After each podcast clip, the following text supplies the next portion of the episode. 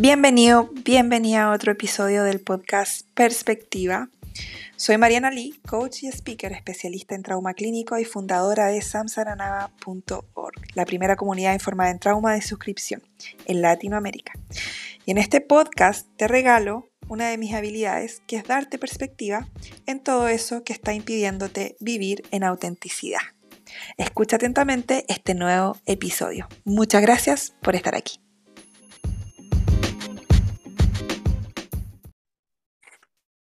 Hola, bienvenidos, bienvenidas a otro episodio del podcast Perspectiva, Perspectiva con Mariana Lee. Soy Mariana Lee. Eh, y hoy día tengo el agrado de estar con Jocelyn. Hola Jocelyn, gracias por estar aquí. Hola, buenas tardes. Gracias por la oportunidad de hacer este insight y tener otra, tener otra perspectiva, así se llama. ¿Cierto? Sí, pues por eso se llama así. Sí. Oye, Jocelyn, ¿Cómo te puedo ayudar? ¿Cuáles son tus, tus temas a conversar hoy día? Mm, mm, ya, eh, tengo varios temas, pero todos estos temas pasan también como por diagnósticos que tiene mi hijo, que tengo un hijo que, que es TEA y tengo un hijo que tiene TOCA. Em, digamos que ¿Qué edad tiene tu hijo que tiene, espérame, ¿qué edad tiene tu hijo que tiene TEA y tu hijo que tiene TOC? Mira, mi hijo que tiene, que mi hijo que tiene TOC es como de mi primer gobierno. Y ese hijo tiene 19 años. Tengo tres hijos. El, Nunca había escuchado eso del primer gobierno. bueno, decirlo de alguna manera. Claro. Y después con, con, mi marido tengo dos hijos, uno de 10 y el otro de 8 años. El de 10 tiene TEA. Y bueno, dentro del diagnóstico de mi hijo me fui dando cuenta de cosas TEA en mí también. y ah, a eso, y a eso se refiere eh, un poco el tema de que yo soy muy mental y mm. como que es como que no tuviera emociones cuando las cosas me están pasando. Como que estoy muy en piloto automático, muy funcional, funcionando siempre. Ok, pregunta. Eh, ¿Hace cuánto tiempo que diagnosticaron a tu hijo de TEA? 2018. Ok, ¿y él tenía conflictos de, por ejemplo, sociabilización? O sea, claro, ahí me fui dando cuenta así como en las fotos, como del, del WhatsApp, del curso, así como que él estaba así como en un rinconcito. Bueno, es que pasaron muchas cosas porque nos cambiamos de ciudad, eh, de colegio, de trabajo, todo el sistema. Entonces yo pensé, no, es como timidez. Y después eso se bueno, la timidez trauma en todo caso, ojo, la timidez trauma. E, entonces, eh, van pasando varias, varias cositas ahí y llegamos como finalmente al, diagnóstico. Mm. Ok, ¿le hicieron ese estudio que hacen? ¿O claro, la dijeron así nomás? No, no, con, pruebas, muchas pruebas.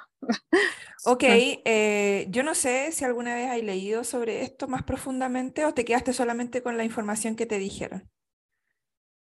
Eh, ¿Del TEA?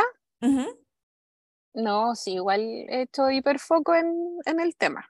Ya, y llegaste, y llegaste a la parte donde el TEA está relacionado a la salud intestinal. Eh, algo, no, no tanto. Ya, eso es primordial. Pero primordial.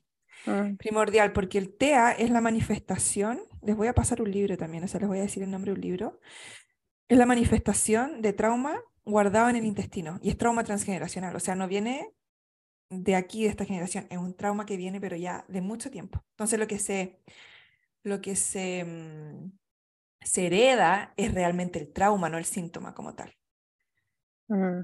¿Se entiende? O sea, claro, yo, yo soy capaz de ver TEA en, en, otras personas también, en mi papá. Sí, sí lo vaya a ver para atrás incluso, sí, lo vaya a ver para atrás, sí.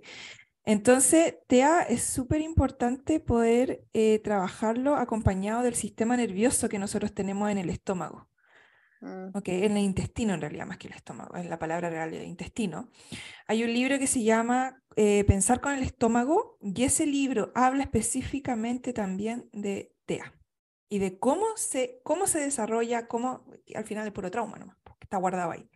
Igual me imagino que tiene que, algo que ver con la relación el intestino, como, como te dijera, como la intuición también, las neuronas. Todo, todo, todo, todo, eh, todo, sí. El axis, hay un axis ahí, mm. un axis que, se, mm. que el, ¿cómo se llama? El... Me hace sentido. Mm. Sí, el sistema nervioso del intestino, que es el, sistema nervioso entérico se llama, así se llama, entérico, es el que le manda señales a, em, al cerebro, al sistema nervioso, al nervio vago, que comunica todo. Es súper importante. Sí, eso es realmente importante. Ok. Y eso te lo menciono porque eso es importante si tú tenés TEA y si tu hijo tiene TEA, es importante saberlo. Mm.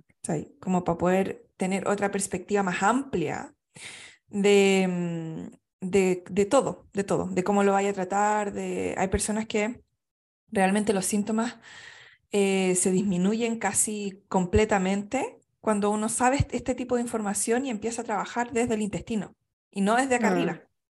Sí, eso pasa, como que yo siento que estoy como constantemente como encerrada en mi, en mi cabeza, imaginándome mm. cosas medias catastróficas, cosas que no son, y yo digo, ya, sí, yo soy la única que estoy pensando estas cosas, estas cosas no, cuéntame es, real. cuéntame un poco más de esas cosas catastróficas. No, es que de repente, por ejemplo, pasa que eh, de repente como que no, no, puedo hablar de lo que me está pasando, lo que realmente quiero en el momento que, que, lo estoy sintiendo, en el momento que lo, que lo estoy necesitando, no sé, como en las relaciones como de, de pareja, en todo tipo de relaciones, y pasa así como ese diálogo interno, así, y después digo, ah, ya me estoy imaginando cosas, en realidad esto no es. Y creo que eso también tiene que ver un poco como con, con un poco de ansiedad, como que me generan ciertas cosas. Pero. Eh, ¿Tú no tenés ningún diagnóstico de estrés postraumático o algo así? Mm, no, no, no tengo ningún diagnóstico. Es que como que me. Esto me, esto me, está oliendo a estrés, estrés postraumático. O sea, yo me he detectado así como en periodos en donde me han pasado cosas y que he quedado así como media, media zombie, así como que incapaz así como de sentir así como, ¿cómo te dijeron? Así como alegría o las cosas que generalmente me gusta hacer como, eh, como estaba así. Me acuerdo cuando mi hijo más chico llegamos acá se cayó y tuvo un TEC cerrado y estuve en la UCI. Yo estuve un mes así como que, como que, me, como que me fui así. Era como, como piloto automático. O sea, funcionando, pero como... eso, se llama, eso se llama trauma de shock. O sea, tú tuviste un trauma ahí y no lo trataste, no lo viste. No. no, lo... Entonces, a mí no me, no me resultaría mm, raro que tú tuvieras estrés postraumático, estuvieras viviendo todos los días con estrés postraumático y le estés dando otro nombre, le estés dando un nombre de no, me siento rara, me siento desconectada, yo creo que es más allá que eso. Escuchando tu testimonio. O sea, sí, me han pasado varias cosas que me han dejado así como, como plop. Así. Sí. No, es la primera, tampoco. Mm.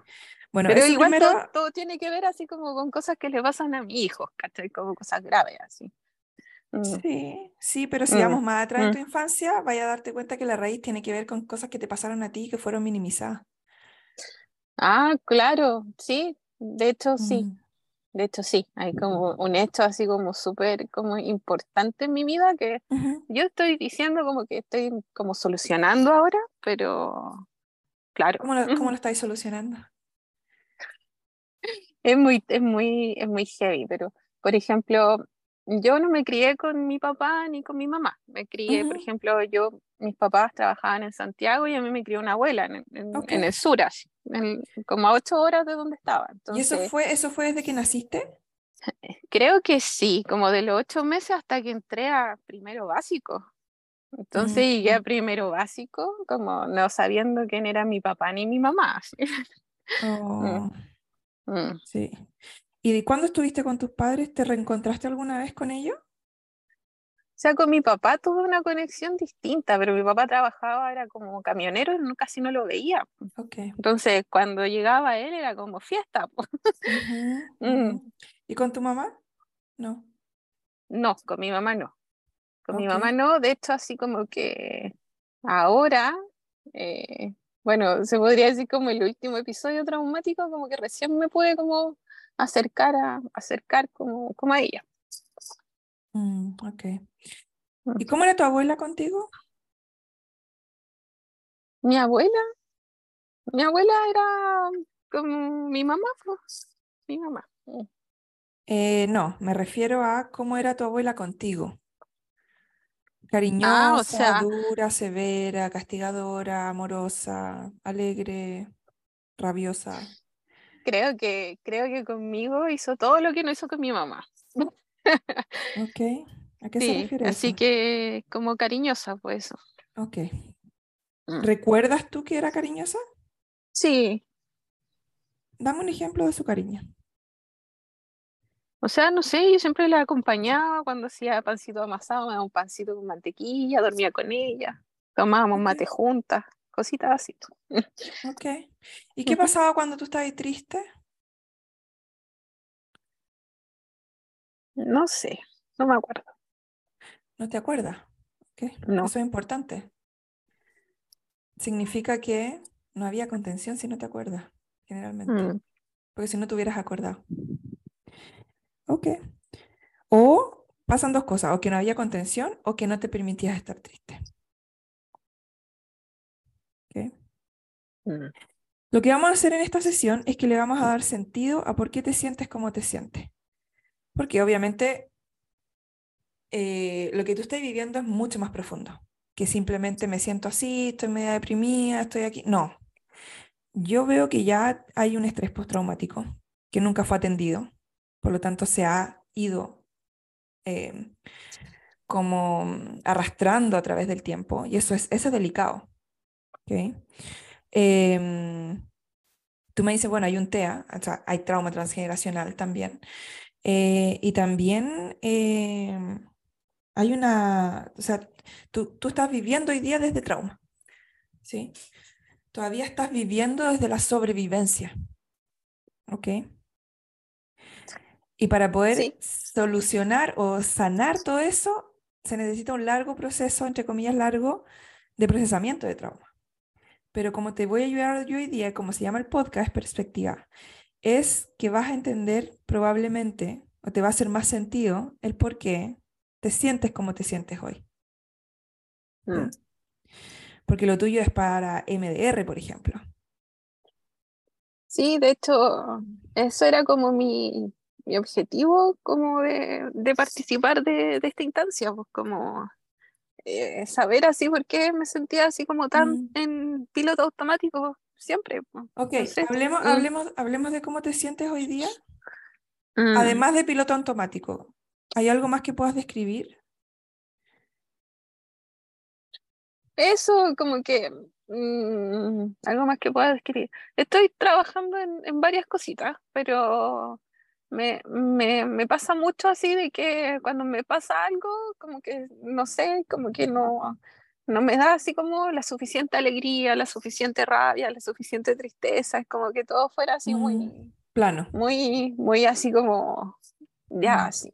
O, o me pasa algo y después así como, no sé, dos meses después digo, ah, podría haber dicho esto, o como tratando de encontrar mi voz, eso tratando de encontrar mi voz cuando me pasa algo injusto, por ejemplo. Mm. Y con, con, eso que me dices de tratando de encontrar mi voz, que es súper simbólico, ¿cuándo tú crees que perdiste tu voz?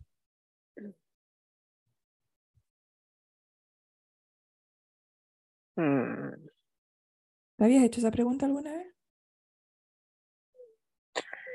Mm. O sea, yo creo que eh, cuando quedé embarazada de mi primer hijo, eh, claro, como toda esa cuestión como de mamá soltera, un montón de cosas, mm. eh, creo que ahí también hay un tema como de, autoestima importante, mm, como de eso. ¿Y antes de eso, tenías voz? Eh, yo, mm, yo creo que sí, más. Ah. Ok, ¿y cómo la experimentabas antes de eso? Eh, se podría decir que todo se sentía como un poco más auténtico. Ok. Como más vivo, ¿no? Sí. Ok. ¿Y cuando tuviste tu primer hijo, que es el que tiene TOC ahora, ¿no? ¿Qué pasó ahí? ¿Viviste algo traumático en el parto? ¿El embarazo fue complejo? No, obviamente, así como todo ese tema como de depresión, ¿cachai? Como posparto y un montón de un montón de cosas, de repente todo lo que uno como que no sé, ahí hay, hay, hay, hay un, un, tema ahí, como que de repente como lo, lo, que dicen tus papás, lo que dicen tus familias, como que de repente como que perdí un poquito de valor así entre medio, ¿cachai? ¿Cómo así? Explícame un poco. Es que, no sé, igual yo cuando tuve a mi hijo, no vamos a decir que son los años 60, pero mi hijo tiene 19 años. Entonces, no es como que ah, se, tiene, se tiene que casar, no, no era eso, pero sí es como que eh, es como que ya nadie más te va a tomar en serio, ¿cachai? Ya tenía un hijo, o ese, todo ese tema. Espérame un segundo, porque tú, no me diste el contexto de tu historia. ¿Cuál es el mm. contexto? Porque es como lanzando cosas al aire, pero estoy tratando de encajar tu contexto aquí. Ay, no. ¿Qué contexto está? Súper, súper disperso. está bien, está bien. Yo por eso estoy tratando de mm. bajar algunas cosas, ¿ok? Mm. No te preocupes. ¿Cuál era tu contexto? Eh... ¿Estabas soltera? ¿Estabas, por lo que entiendo, estoy entendiendo, ¿estabas soltera? No, estaba, estaba con, con, el, con el papá de mi, bueno, de mi, de mi primer hijo. Okay. Ah, ok. Sí, sí. Y mm, estaba estudiando, estaba en la, en la universidad. Ok. Y eso. Y mi mamá. Tenía, Ah, tenía como 20 años en ese momento, ¿no? Sí, sí. Sí, pues estaba joven, ok. Ok. ¿Estabas viviendo en la casa de tus papás todavía? Claro. O sea, o sea, como que entre medísimos, como el experimento como de vivir juntos con esta, con esta pareja, pero al final era como todo más depresivo, así. Entonces, es como que después me tuve que volver a la casa de, de mis papás como para animarme, como para terminar la carrera, no sé, por último para que me retaran, así como, no sé, pues, ¿cachai? Porque si no, era como ni siquiera ganas de levantarse o hacer algo, pues, cuando uno está en la U estudiando así. Espérame un, un momento, porque eh, estoy un poco confundida. Lo siento. Ok, teníais 20 años, no, no hay culpa. Teníais 20 años, estabais en el contexto de, ser estudiante de universidad, de estar en la casa de tus papás, de tener un pololo o un novio o pareja o algo, o un algo. Mm. Quedaste embarazada. Tus papás, por lo que yo entiendo, o estoy entendiendo, es que no estaban felices con eso. Mm. O sea, me dijiste por último para que me retaran, o sea, ya me estás diciendo que esto es humillante. Es humillante haberme quedado embarazada. Ok. Mm. Ok. Em, ok, ¿y sentiste que ese periodo lo pasaste prácticamente sola? Me dijiste que había como una disonancia cognitiva en el sentido de que lo que tú estabas sintiendo por dentro era diferente a lo que se supone que deberías sentir. Eh, claro, claro. Ahí yo creo que empezó como todo ese tema como de, como, como de autoestima, como de perder así un poco eso. Esa mm. voz, esa autoestima, ese valor. Ok, entonces, ¿según quién? No sé, pues mi mamá que me decía cosas. Mm. ¿Qué cosas te decía tu mamá? Eh, nada, pues, como que nunca así como que nadie más me iba a tomar como en serio porque tenía un hijo o oh. así. O como que yo iba a ser como no sé, una mujer para estar en el rato, pero como que ya no iba a ser así como, como que no iba a encontrar así como el amor, ¿cachai? O algo así. ¿Tú le creíste algo, a tu O algo estable. Mm, sí, yo creo que en cierta manera sí, sí le creí. Mm. Sí, sí le creí. Pero después las cosas cambiaron. no era así. Pero en ese momento sí, eso me, me hizo harto daño. Mm. Ok. ¿Y cómo se supone que deberías haberte sentido? Porque tú me dijiste esa, esa disonancia, ¿no? Eso de que como yo me sentía por dentro a como los demás se sentían. O sea, como lo que sentía por fuera, por decirlo de alguna forma. ¿Cómo se supone que tú deberías haberte sentido por dentro? Y no te sentías así. Eh, no sé, pues de repente como con, con, más ganas, así como que tenía a mi hijo, como que ya salía adelante, ¿cachai? Pero al final era como, que me sentía así como desvalorada, eso, eso, como que... eso. ¿Y tú crees que es inapropiado haberte sentido desvalorada en ese momento? Mm, sí, yo creo que nadie debería sentirse así nunca. Mm. Ok. Em, ¿Quiénes son las personas más importantes de tu vida? Mi hijo. Ok, ¿y cuando tus hijos no estaban? Mm, mi papá, mi abuela. Ok. Me llamó la atención de que tú no me nombraste nada de lo que dijo tu papá en ese momento. ¿Qué hizo tu papá cuando tu mamá te abusaba verbalmente de esta forma?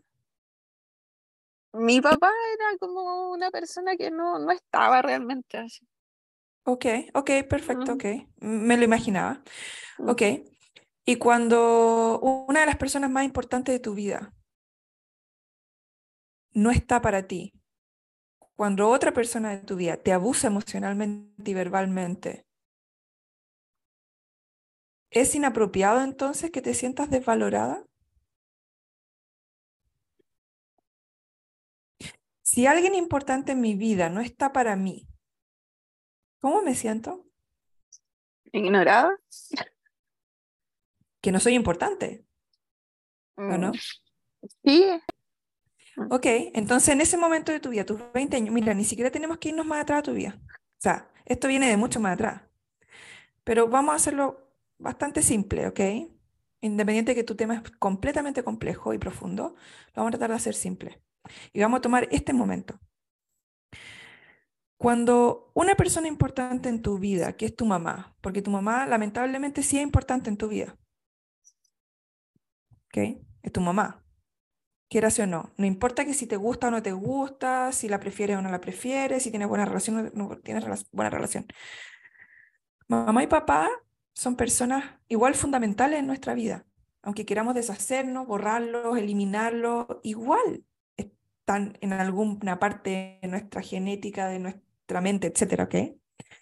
Entonces tienes una persona importante en tu vida que te está abusando emocionalmente y verbalmente, y la otra persona importante en tu vida que no está ahí para defenderte. Y hay una tercera persona importante en tu vida. ¿Quién es? Debería ser yo. Totalmente, tú. Tercera persona importante en tu vida que no se defiende. Todo lo contrario, le da la razón al abuso.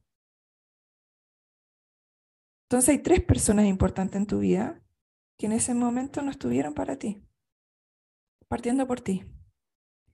Pero tiene sentido.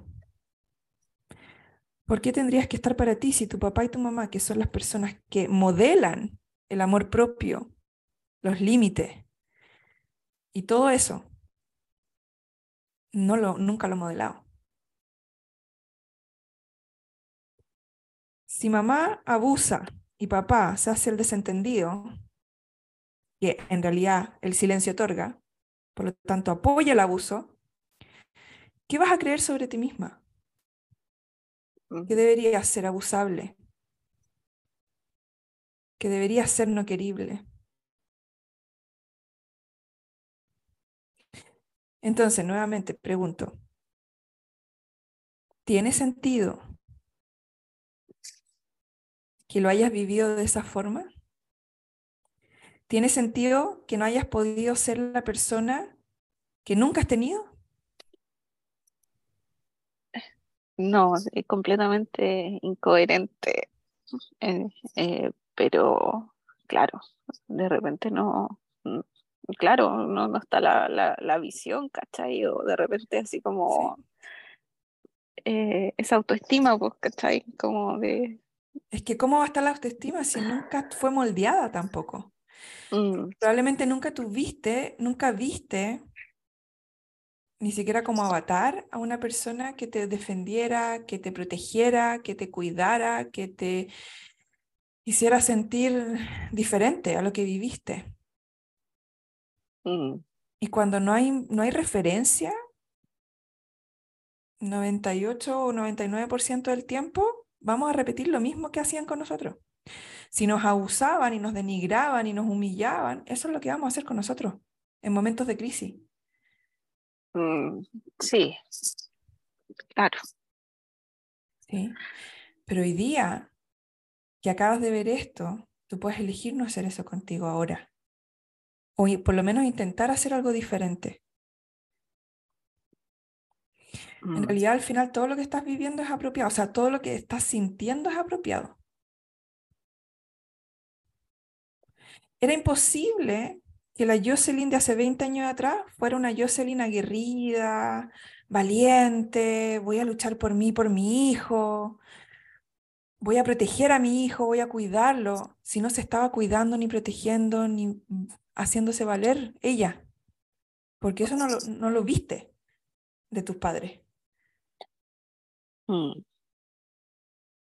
No podemos dar lo que no nos damos primero. Claro. Entiendo. Sí. Sí. O sea, igual me, me, me, hace sentido como que, claro, uno de repente como, como padre también entrega cosas y, claro, de repente uno trata de hacerlo un poco distinto, de repente repite cosas, de repente no, pero efectivamente tampoco uno no puede Claro, no puede exigir lo que uno no dio tampoco. O, por ejemplo, como había sido mi abuela con, con mi mamá, por ejemplo, yo sé que mi abuela, eh, no sé, nunca fue una madre cariñosa con mi mamá, sino todo lo contrario. Sí, ok, pero, no nos, vaya, pero no nos vayamos para el otro lado, que es empezar a justificar por qué no debería sentirme como me siento a través de por qué mi mamá fue así conmigo. Claro, no, porque hay madres abusivas que eventualmente se dan cuenta que están siendo tremendamente abusivas y cambian y se transforman, mm. se regeneran por alguna forma. Pero hay otras que no, que independiente que se estén dando cuenta, igual siguen siendo abusivas y negligentes. Entonces, mm. eso no justifica el por qué tu madre hizo lo que hizo o lo hizo como lo hizo. No se trata de ir a entender a tu madre, nunca se ha tratado de eso. Se trata de ti, siempre se ha tratado de ti. Lo que pasa contigo, en esencia, es que hay una parte tuya que fue suprimida para poder sobrevivir y para poder llegar hasta aquí. Y esa parte tuya debe tener unos 7, 6, 7 años, 5 años, no más de 7. Y esa parte tuya es una parte que vivió completamente en piloto automático por muchos años. Porque si no vivía en piloto automático, no iba a poder resistir el dolor de no tener a su madre y a su padre. Mm. ¿Se entiende? Sí. O sea, el piloto automático y el no sentir emociones, como tú decías, como que no siento alegría, no siento, te ayuda a sobrevivir. Eso fue lo que te ayudó a sobrevivir hasta ahora. Si no te muerto de tristeza literalmente tuvierais muerto de tristeza. El piloto automático no es tu enemigo. Esa niña de siete años que vivió tanto dolor internamente no es tu enemiga. Hasta ahora la has visto como enemiga. Hasta ahora has visto el piloto automático como enemigo. Y porque creemos, no entendemos estos comportamientos, creemos que están ahí para jodernos la vida. ¿Por qué existe esto? Porque tu cuerpo todavía está tratando de protegerse de algo que vivió hace mucho tiempo. Mm. Sí, pues siempre ese sentido como que como una especie de, de, robot, así como que tiene que, que funcionar, ¿cachai? Y de repente es como, es como, pucha, que, que fome, así como de repente, no sé, tenía que decir algo, ¿cachai? Contestar algo, eh, hacer algo, o porque no estuve más contenta, si lo que me pasó fue bueno, fue bacán, ¿cachai? Y yo después así pasa el tiempo y como que miro por el retrovisor y, y como que oh, así como que debería mi reacción haber sido como, debería haber como, no sé, me hubiese gustado ser otra persona en ese momento. Y también lo que me pasa mucho es como que tuviera así como una cabeza borradora, es como que muchas cosas como que se me olvidan, ¿cachai? También es por sobrevivencia, porque si tú recordaras todo el dolor que viviste en tu infancia, te mueres de dolor. Mm. Piensa algo, tú dijiste algo súper claro al principio de esta sesión. Dijiste, no puedo hablar de lo que está pasando conmigo. Y eso exactamente es lo que pasaba contigo en tu infancia. No puedo hablar con nadie, ni siquiera con mi abuela, de lo que está pasando conmigo. Porque me da miedo, porque no me van a entender, porque me van a decir que, que, estoy, que soy malagradecida, que por qué me estoy quejando, si igual me están cuidando. Y ese es tu conflicto, ese es tu trauma. Este exactamente es tu trauma, el, no, el nunca haber podido hablar con nadie de lo que realmente estaba pasando contigo en tu infancia. Mm. Ese es el trauma, que viviste todo sola. Y cuando un niño vive todo sola, no lo procesa, se lo guarda. Sí. Y no se va a ninguna parte, se te queda atascado en el cuerpo. Exactamente. Sí, exactamente. Por eso siempre como que digo, así como que ya vivo mucho en mi, en mi cabeza. pero no, pero no tendría por qué eh, ser diferente. Mira, si lo que yo estoy tratando de hacer eh, contigo en esta sesión es que dejes de rechazarte a ti misma. Mira, escúchame un segundo, por favor. Vuelve conmigo. En tu infancia, básicamente, en esencia, lo que te generó trauma fue el rechazo. El que los adultos alrededor tuyo hayan rechazado tu realidad tu sentir, tu emoción, tu vivencia, tu experiencia. ¿Qué es lo que haces hoy en día tú contigo? Hace exactamente lo mismo. Cada vez que dices, pero ¿por qué yo, no, yo tendría que haber sido diferente? ¿Por qué yo actúo así? ¿Por qué? Te estás rechazando. Mi pregunta es, cada vez que tú preguntas, yo debería, yo debería, o ¿por qué? Mi sugerencia es pregúntate, ¿y por qué no debería ser así? Mira, esto es exactamente igual a cuando, no sé, te quemaste la piel con el sol y te quedó roja como jaiba. Digamos que te quedó el, hombro, la espalda y los brazos súper rojos, ¿ok? Y tú vengas a mí y me digas, Mariana, estoy súper enojada, me molesta, estoy frustrada y estoy irritada. Y yo te digo, ¿por qué? Y tú me dices, porque me arde la piel. Me arde. y me la toco y me arde. Y yo te digo, pero si te quemaste con el sol, ¿cómo no te va a arder? Y tú me dices, es que no debería arderme. Ya, sí entiendo, como las consecuencias. Eh, no es consecuencia, es que es completamente y fisiológicamente incluso apropiado que estés en piloto automático hoy día, que no tengas ninguna sensación y que no puedas hablar de lo que te está pasando. Mm. Tiene todo el sentido del mundo. No hay nada malo contigo. De hecho, tu cuerpo está funcionando a la perfección.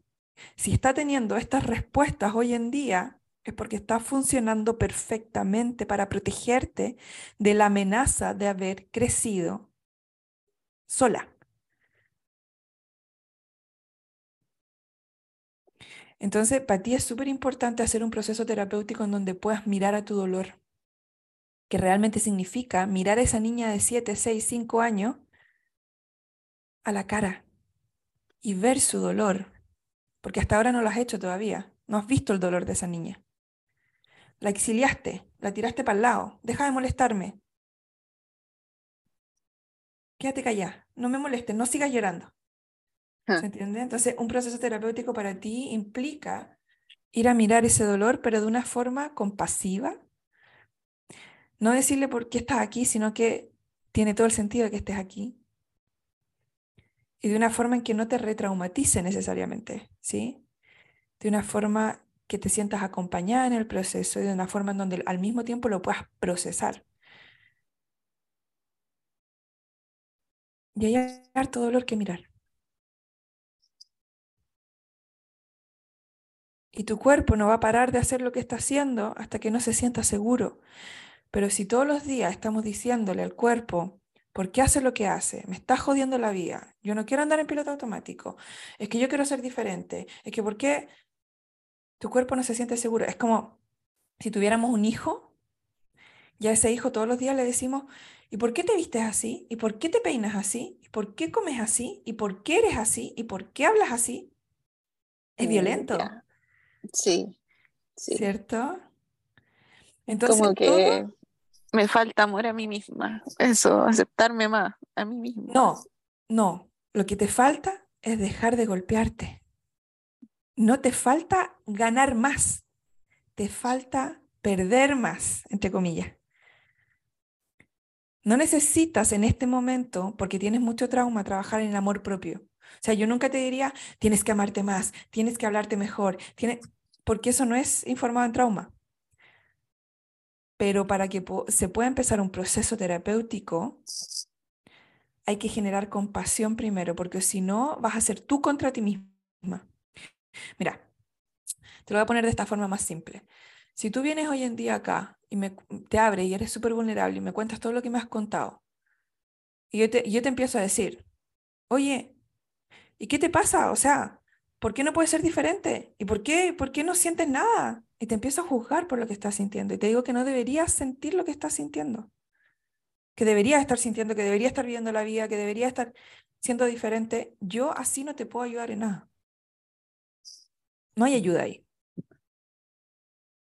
Entonces de eso se trata, de que te vuelvas para ti misma esa persona que entiende e integra que es apropiado lo que estás viviendo hoy en día. Solo de ahí puede haber un proceso de sanación. Solo de ahí, para cualquier, cualquier proceso de sanación. Si yo todavía estoy en contra mía y soy mi enemiga, no se abre el proceso de sanación. No importa cuántas terapias hagan, no importa cuántos cursos tomen, no importa cuántas cosas haga, ni cuántos libros me lea. Mm. Un proceso de sanación parte con el paso cero. Y el paso cero es dejar de hostigarme a mí misma. Y de rendirme y decir, tiene sentido.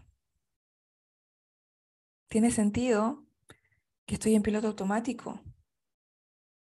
Tiene sentido que no siento las emociones porque si las llegara a sentir o si, las, si lo hubiese llegado a sentir en mi infancia, hubiese sido devastador más de lo que ya fue. Tu cuerpo, tu cerebro y tu sistema nervioso están haciendo todo lo posible, trabajando horas extra incluso, para que no sientas, porque sentir fue terrible. Y como fue tan terrible sentir, porque sentir sin nadie, sentir en soledad, es cien mil veces más terrible, tu cuerpo no quiere que vuelvas a sentir. Porque te está protegiendo. Imagínate todo lo que te ama tu cuerpo, que todos los días te está protegiendo para que no vuelvas a vivir eso que ya viviste. A eso voy. Que todo lo que tú estás viviendo hoy en día es tremendamente apropiado. No hay nada malo contigo, tu cuerpo está funcionando perfectamente.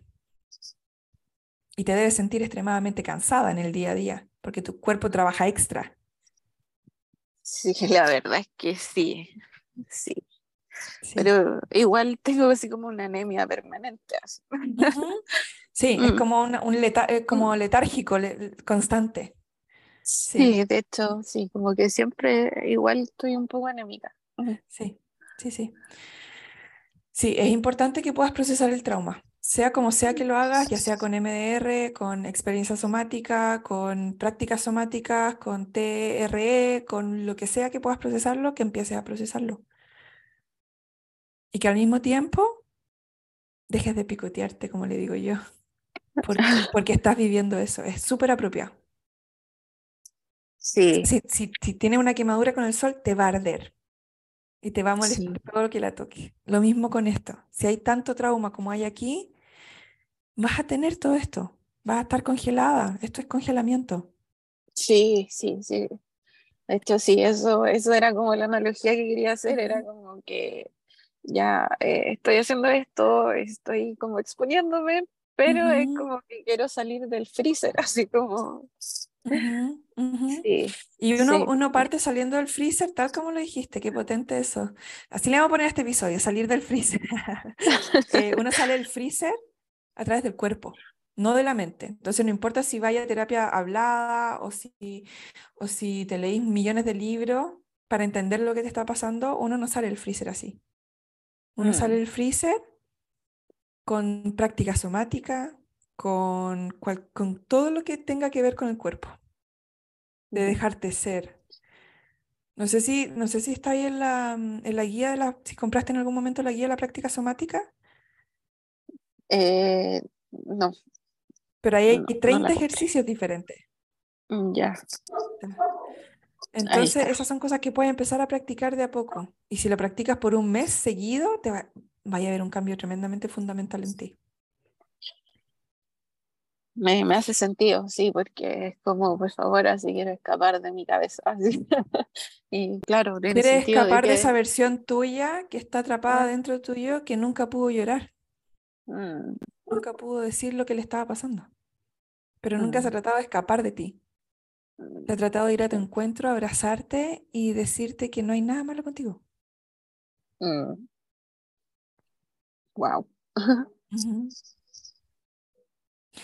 Jocelyn, te quiero dar las gracias por tu vulnerabilidad hoy día. Yo sé lo difícil que llega a ser el abrir nuestra historia, el exponernos, pero también al mismo tiempo lo que contaste hoy día, eh, hay muchas, muchas, muchas personas que están viviendo algo similar a ti.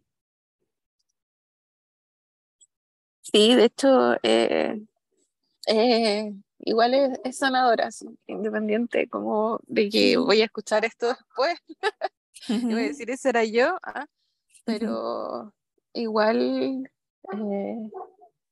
hay que experimentar ciertas cosas y yo la verdad te escucho hace tiempo y me hace mucho sentido, mucho match, y varias cosas. Entonces, igual quería tener como esta oportunidad. Así que te, te agradezco yo también por, por todo tu consejos y tu perspectiva. Gracias. Y espero que puedan encontrar el libro. Tú también léelo, es re bueno el pensar con el estómago. Súper, súper bueno. Está en español, está en inglés em, y lo pueden encontrar Ah, creo que incluso por ahí en PDF, no sé. Búsquenlo. Ya. ok. Gracias, gracias, Jocelyn. Muchas, muchas gracias. Por favor, ten en cuenta que todo el contenido compartido aquí es solo para fines educativos.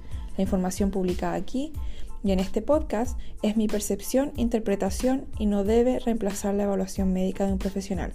Si te sientes en peligro o eres capaz de hacerte daño, por favor llama al 911.